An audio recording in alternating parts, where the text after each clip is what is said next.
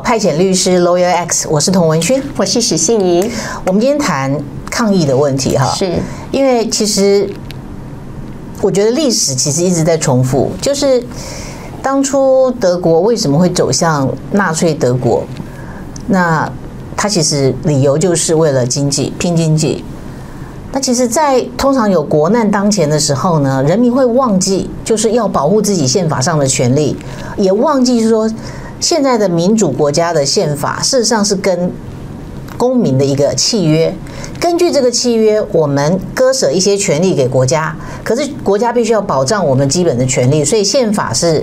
基本的契约，嗯，那这个基本的契约，通常我们会割舍什么呢？我们有这个服兵役的义务，嗯，纳税的义务，嗯，对不对？嗯，那可是你必须要保障我的言论自由，我的迁徙的自由，嗯，好，这些自由都必须要被保障，言论的自由，嗯，那当然我们有隐私权，这个是基本的附随的，嗯，基本的权利。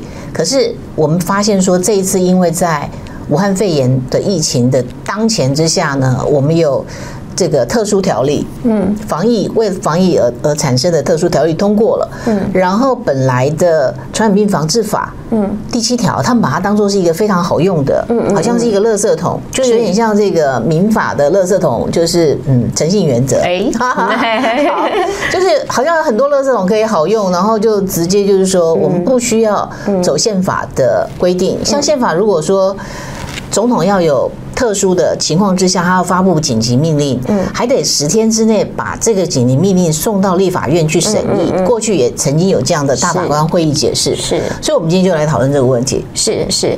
那呃，其实我我我也觉得最近花很多时间跟一些非法律人的朋友在聊，就是说为什么法律人在这个时候要一直去坚持这些宪政原则、民主原则？是真的是这样子？就是说，呃，其实人权基本上是一个很难争取到，却很容易被政府收回去的一个东西，然后越是紧急的时候呢，越是容易产生独裁的时候，这样子哈。那所以就说，对我们来说的话，就是说要抗议，也绝对不能丢宪政。那其实我们就可以来谈一下，就是说为什么最近政府的这些几个防重要的一些防疫的措施跟决定这么的在有争议。但在那之前，我们可能要先跟大家借用一下一个时间，先谈一个简单的概念，就是说。其实呢，人的自由跟权利不是不能被限制，好，但是呢，要遵守法律保留原则跟比例原则。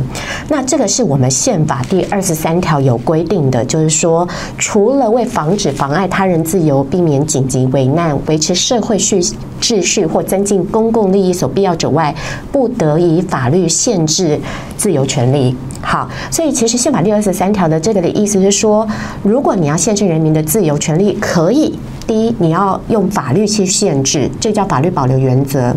第二，你要比符符合比例原则，也就是说，你必须要是为了防止妨碍他人自由、避免紧急危难、维持社会秩序、增进公共利益所必要者，也就是说，你的。呃，手段是真的有助于你要达成的目的，而且你要选择侵害最小的这个手段，这个我们叫比例原则。好，那所以接下来可以就我们就可以来看一下这几次比较比较争议的一个防疫措施。那像童律师，你觉得政府可不可以禁止医护人员跟呃师生、老师、学生出国？这当然没有什么好说的。这个宪法上面的，就是人民有迁徙。是的自由是，那这个迁徙的自由，如果要限制它的话，第一个你要嘛就颁布紧急命令是，所以其实国家有关于出入境的规定啊，通常都厚厚的一一整摞的资料。对，我们当时的黑名单，怎么样可以禁止谁回国？是禁止谁出国？嗯，这个其实我觉得这个都不需要再 repeat，一一直在讲同样的问题了，这有什么好争议的？当然违宪是是，呃，比方说哈。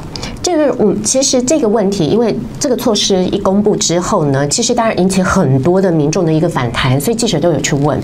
然后后来问到政府的回答是说，哎，其实法源依据就有啊，《出入境条例》第七条，我们念一下哈，就是说中央流行疫情指挥中心指挥官为了防治控制疫情需要，得实施必要之应变处置或措施。所以他就说，指挥官为了这个防治控制疫情，就可以做实施必要的应变处置。那当然就可以禁止医护人员或师生出国。可是那第一，呃，禁止师生出国的是谁？是教育部，还有各县市政府。他们不是中央防疫的指挥官，对，好，那你说好，那指挥官呃部长陈部长他也支持这个决定好了，但我们接下来要问的是说，哎，你这个纾困条例第七条说得实施必要的处置。这个就可以让你限制人民出国吗？是这样的解释吗？因为这个第七条其实非常的广泛，非常的空泛。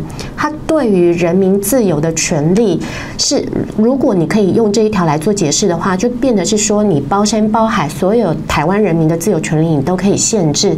那显然是已经到了一个权力过分扩张，甚至接近独裁威权的一个状况。那显然不是一个正常应该有的一个立法。那呃。但是呃，我我刚好也有空白授权，对，我刚好也有看到那个孙森燕前大法官有站出来、嗯、跳出来说哈，他孙乃义教授。对孙乃义教授他也有提到，就是他觉得这个这个他有在他自己的脸书讲到说，这一次的因为防疫措施基本上其实行政部门有很多的一些问题，这样子他认为说，呃，他有特别呼吁台湾社会不要单立于暂时性的防疫成果，法律制度也要超前部署。才不会轻易的把好不容易建立的法治国原则破坏，都不希望再有释字六九零背后那位抗命医师的痛苦经历。那释字六九零就是那个呃被称为落跑医师的那个周医师，他不幸的经历，我们在曾经说过，对我们说过。好，那孙乃义教授他这样子的呼吁，可是也有不同的法律见解，就是孙森燕前大法官也有跳出来说，他们两个关系是父女关系。哎，我现在才知道。好，那孙孙燕呃，法官是我们的民法的老师嘛？哈，是。那南艺是我们的同学。哦，原来如此。好，那那我真的太巧了，因为我呃，我个人很喜欢孙森燕前大法官啊，因为我我没有上过他的课，但是当我在念书的时候，他有回来在亲属继承的课堂上给一些分享。我很喜欢他的那个风范，就是一个长者哈，非常有有有气度、有气质、很儒雅气质的一个人。那孙大法前大法官他是认为说哈，用纾困条例第七条来支持这个限制医护人员师生出国，他觉得没有什么不对。为什么呢？因为释字六九零就有讲说，这个当初呃在传染病防治法里面强制隔离的这个措施的部分是不违宪的。那所以你强制隔离是把一个人限制在很小的范围之内，释字六九零都认为不违宪。那你现在你只是禁止人家出国，那当然就更没有违宪的问题。那可是我个人虽然很尊敬孙森燕前大法官，但他这个见解我我我是没有办法认同跟接受的。一来是释字六九零当初其实颇有争议，我们在节目里面都有讲过许宗力前大法官不同意见书。另外一点是说哈，其实释字六九零那个时候就有讲到是说，其实呃。基本上，立法机关还是要去做检讨，要把一些相关的，因为强制隔离的一些对人身自由的一些限制的一些措施、救济的程序，还有它限制的最长的时间，还有一些更细节的部分做更明确的规定。所以换句话说，释字六九零是要求立法机关要做很明确的一个规范，但这次纾困条例第七条并没有。嗯哼，纾困条例第七条是非常空泛，只说明确。必要的处置，这等于是说了也没说。好，其实空泛的规定不代表它是一个空白的授权，你爱怎么做就怎么做。所以有人就开玩笑说，那继续根据这一条的规定，中华民国这个呃防疫的中央的指挥中心，是不是可以帮所有的未婚男女都可以安排婚配？显然，显然可以嘛？对对对，而且如果哈，我们借用就是网友的一个一针见血的一个评论哈，如果说认为所有的措施都可以用这个纾困条例第七条的话，那其实纾困条例也只需要一条。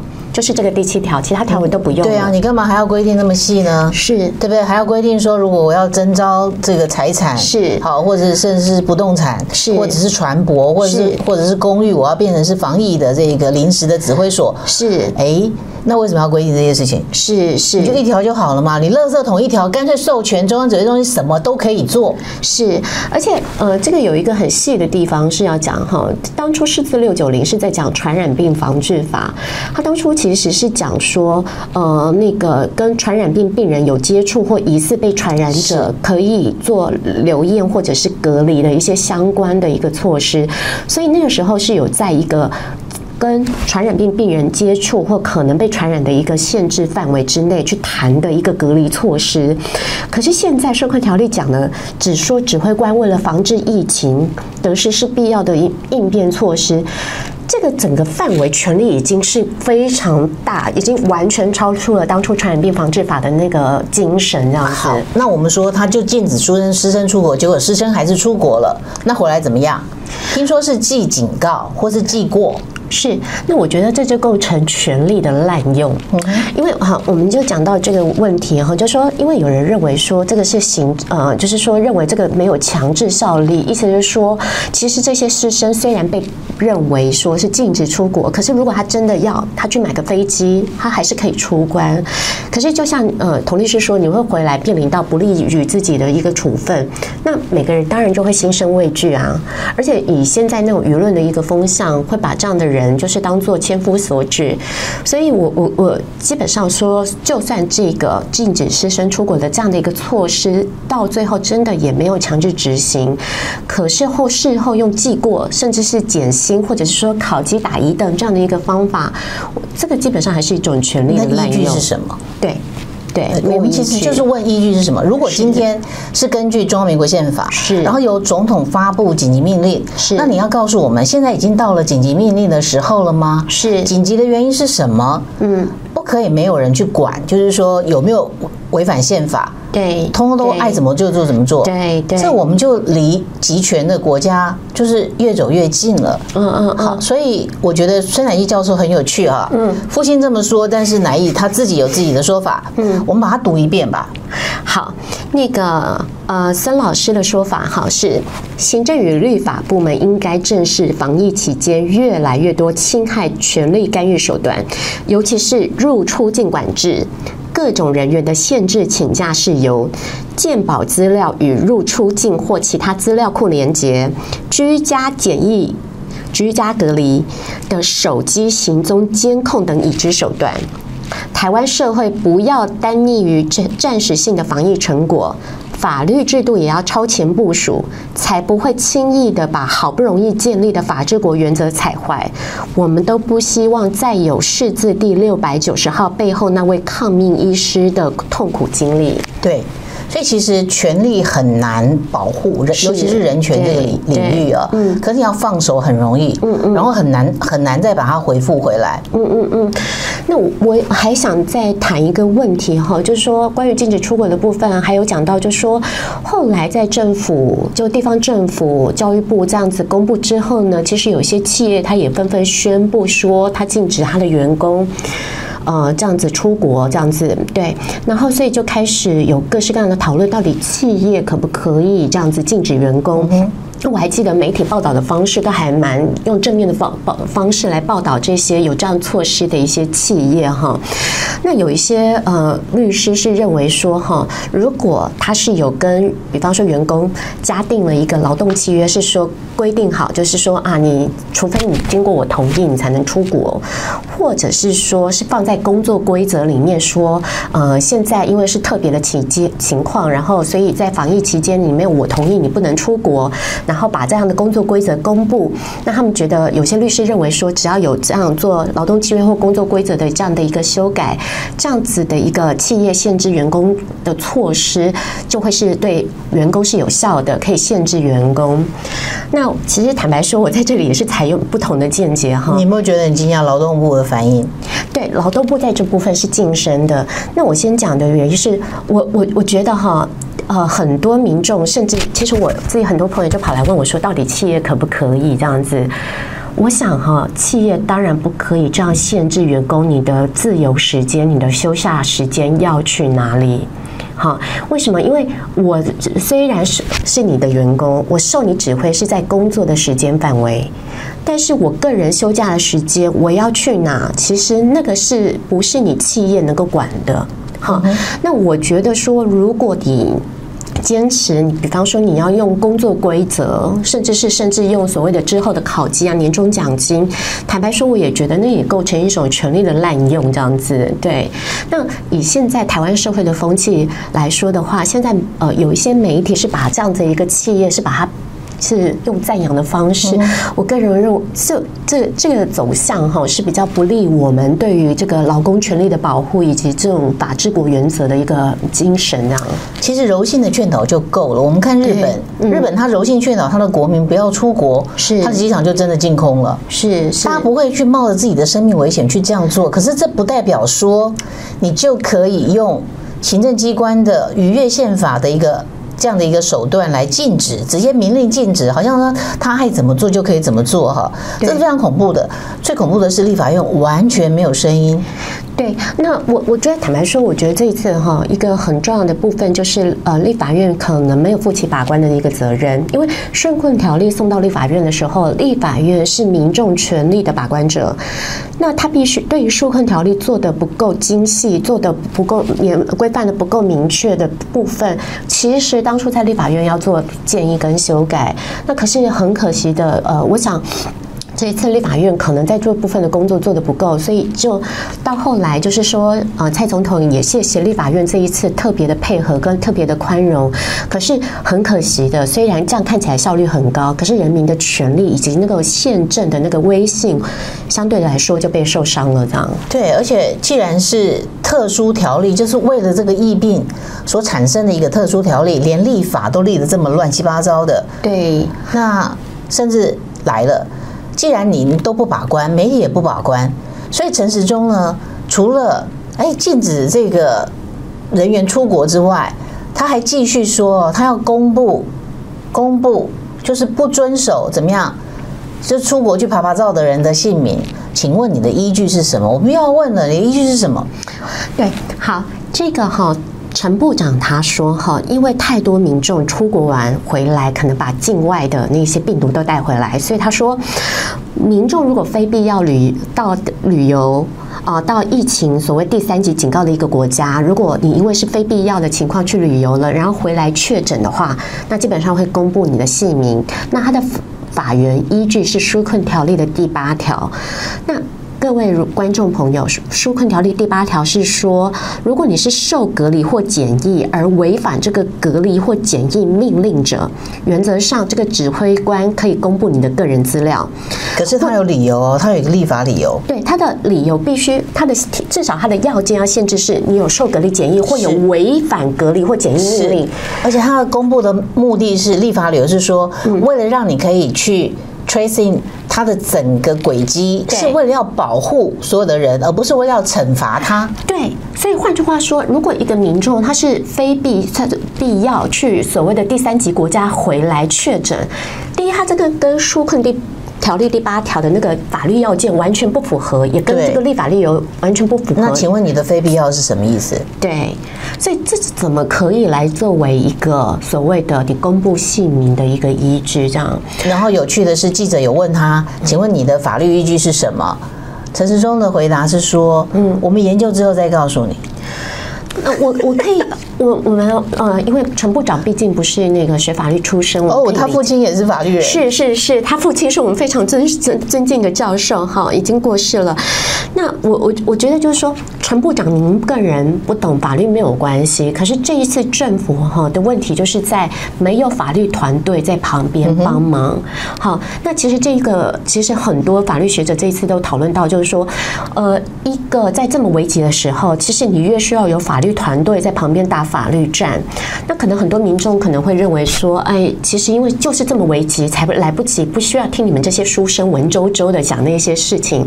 可是各位，我们以最近英国的立法为例哈，英国因为英国最近针对疫情，他们也提出了特别的一些立法，三百多页，细规定的密密麻麻，非常精细，而且它也规定说国呃政府必须要每两个月跟国会报告，而且这个特别的这个立法有一个落日的条款时间，暂时是从两年改为半年，也就是说半年后要全部来检视。如果说到时候疫情已经结束，或者是说这些措施都不适合了，可这整部特别的一些暂时措施也会暂时就就失效。嗯、那。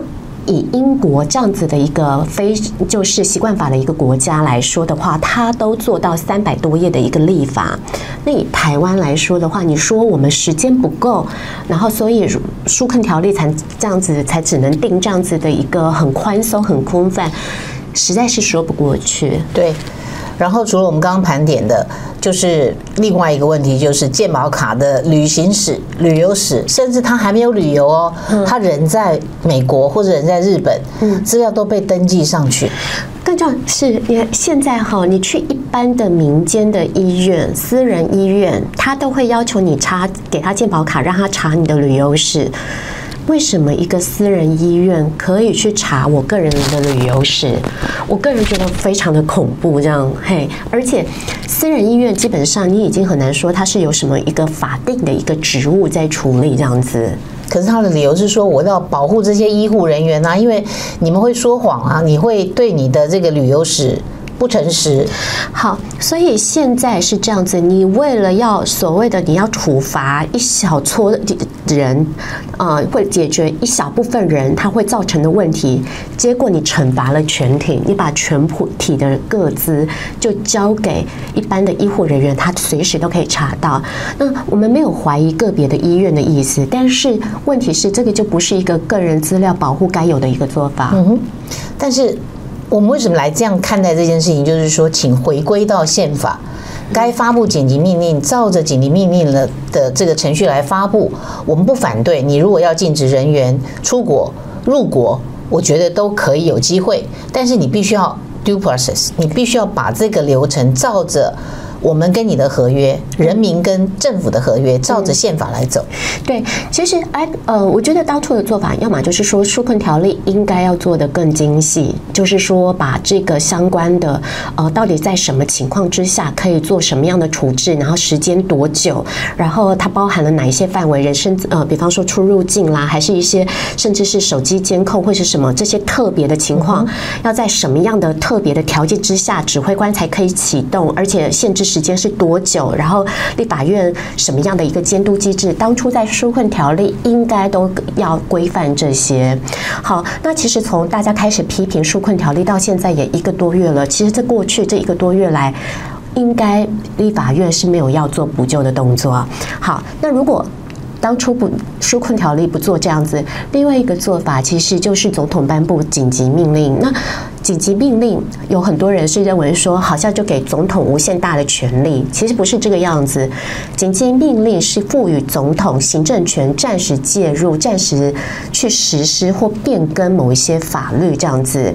但是呢，紧急命令颁布之后十日内，立法院要追认。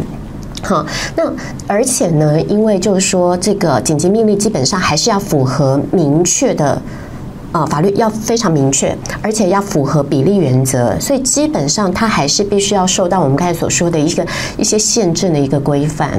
那最主要是，我觉得现紧急命令还有一个很大的优点哈，呃，我觉得它符合政治的理念，因为像现在陈部长是指挥官，但是陈部长其实是可以被行政院院长给撤换的，而行政院院长又是总统提名的，那。呃，当我们现在来试问一个问题哦，如果将来我们来看这段防疫期间有重大的争议，有一些问题，那其实这个政治责任到底是要算部长的？还是算行政院院长的，还是算总统的？你会发现很难说清楚。但是如果是紧急命令，因为是由总统提出的，那这个很明确的是由总统来负一个政治责任。那我我觉得从一个宪政的角度来说的话，紧急命令的优点还在于这个责任政治的一个确立。是，嗯，当然没有错。嗯，OK，所以我们希望，如果真的有紧急的必要的话，那就提出紧急命令，我们也会支持。因为他可以走完正确的程序，最后给立法院来审议。是是，当初九二一大地震，李登辉前总统在九月二十号，呃呃，九月二十五号，也就是九二一大地震之后的四天，他就颁布了呃紧急命令。好，那所以其实从防疫走到现在也一个多月了哈，我觉得。